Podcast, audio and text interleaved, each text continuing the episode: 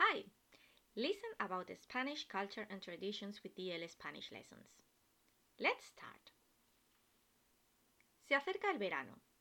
¿Cómo vivimos esta temporada del año en España?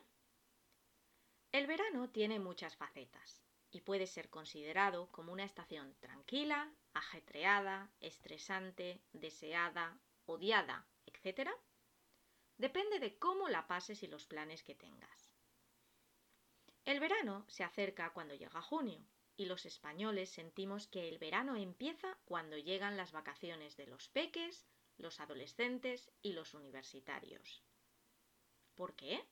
Te lo cuento. Las vacaciones escolares y universitarias. Los colegios, institutos y universidades terminan el año escolar entre mediados y finales de junio, según la provincia donde residan y estas vacaciones de verano se extienden hasta principios de septiembre para colegios e institutos y para universidades incluso hasta finales de septiembre. Así, los estudiantes en España tienen dos meses de vacaciones en verano. Esto es algo que sorprende a muchos de mis estudiantes, en cuyos países las vacaciones están más repartidas a lo largo del curso escolar y no hay unas vacaciones tan extensas en verano. ¿Por qué hay dos meses de vacaciones? Todos te dirán que es el calor, que no se puede estudiar, aprender, etc.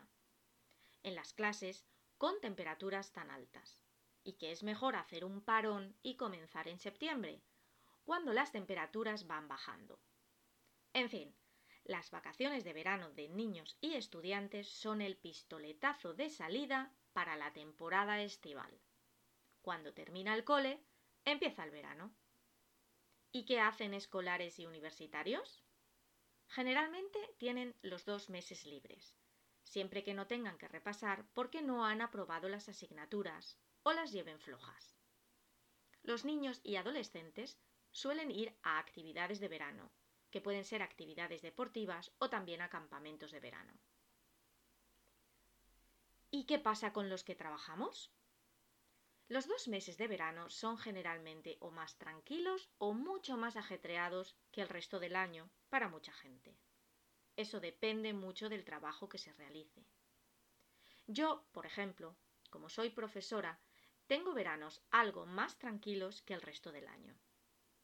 Muchos alumnos regulares se toman unas semanas de descanso que hacen coincidir con sus vacaciones. Pero, por ejemplo, las personas que llevan bares o cafeterías tienen muchas veces más trabajo en estos meses, sobre todo aquellos que trabajan en zonas de costa o en lugares muy turísticos. Por otro lado, las personas que trabajan en oficinas o empresas cuya actividad no está centrada en el verano suelen coger las vacaciones en julio o en agosto. Por esta razón, una cosa que se nota en muchos sitios es que agosto es un mes muy tranquilo. Como mucha gente se va de vacaciones, las ciudades se suelen quedar un poquito desiertas y muchos comercios cierran. ¿Dónde veraneamos los españoles? Creo que probablemente no haya mucha diferencia con el resto de países. Hay tres vacaciones típicas en España. La primera es irse al apartamento de la playa.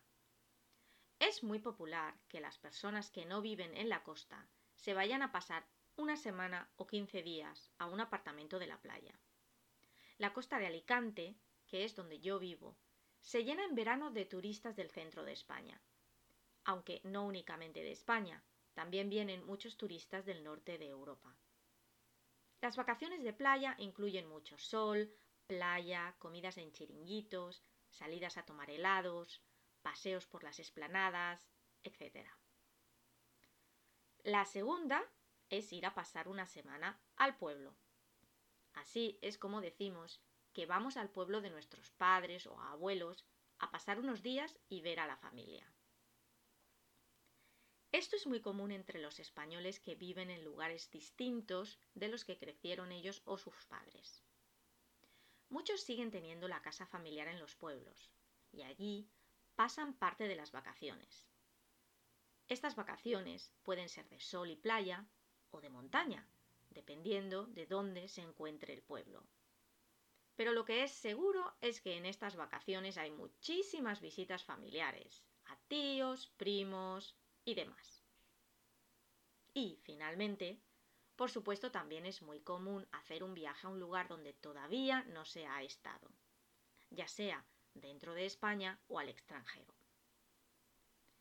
El verano es una de las temporadas preferidas de la gente y desde luego ofrece posibilidades de todo tipo y para todos los gustos, que permiten descansar y olvidarnos durante un ratito del estrés del invierno. Hasta la próxima publicación. I hope you enjoyed this podcast.